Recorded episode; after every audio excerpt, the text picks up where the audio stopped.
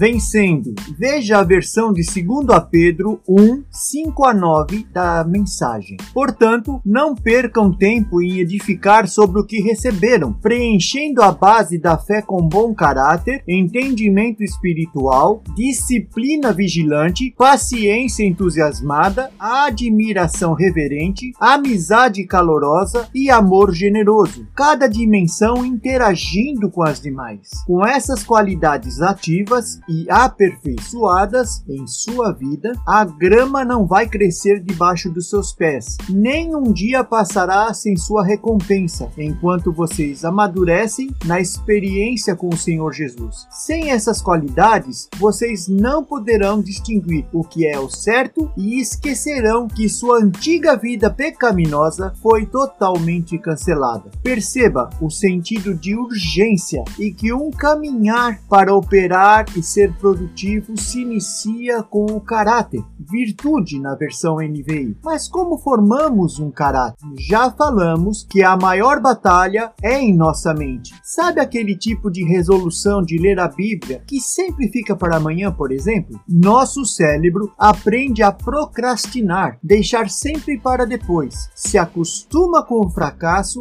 e não adianta, por exemplo, um dia ler horas a Bíblia. Isso só nos prejudica, reforça a procrastinação, pois normalmente a mente tenta compensar com o argumento: li tantas horas ontem, estou com crédito e não tem problema deixar de ler hoje. É muito mais saudável determinar alvos, metas realistas, atingíveis e escalonadas. Por exemplo, vou ler 10 minutos todo dia e se manter firme nesse propósito. Depois de algum tempo, se você sentir, você pode aumentar um pouco essa duração. Seu cérebro pode ser parcialmente programado. O fracasso pode, por vezes, ser uma zona de conforto. Assim, pela repetição de uma atitude, um propósito, formamos um hábito. Um hábito repetido forma nossa rotina, e uma boa rotina é embrião de um bom caráter. E um bom caráter, mais conhecimento, mais domínio próprio, mais perseverança, mais piedade, mais fraternidade, mais amor, como diz o texto, são as qualidades que impedirão, no pleno conhecimento de Cristo, que sejamos inoperantes e improdutivos. O que quero dizer é que tudo começa com uma decisão. Se desejamos ver o agir de Deus e os frutos do Espírito fluindo através de nós, precisamos ser protagonistas da nossa vida, perseverar, decidindo sobre o comportamento e ser fiéis no pleno conhecimento de Cristo. Ele completará a boa obra iniciada em nós. Por fim, medite nisso. Provérbios 4:23 diz: Sobre tudo que se deve guardar, guarda o teu coração, porque dele procedem as saídas da vida. Não se acuse, não importa o que você já conseguiu em Deus, sempre pode ser melhorado. Estamos todos em crescimento. Que Deus te abençoe hoje e sempre, em nome de Jesus. Amém.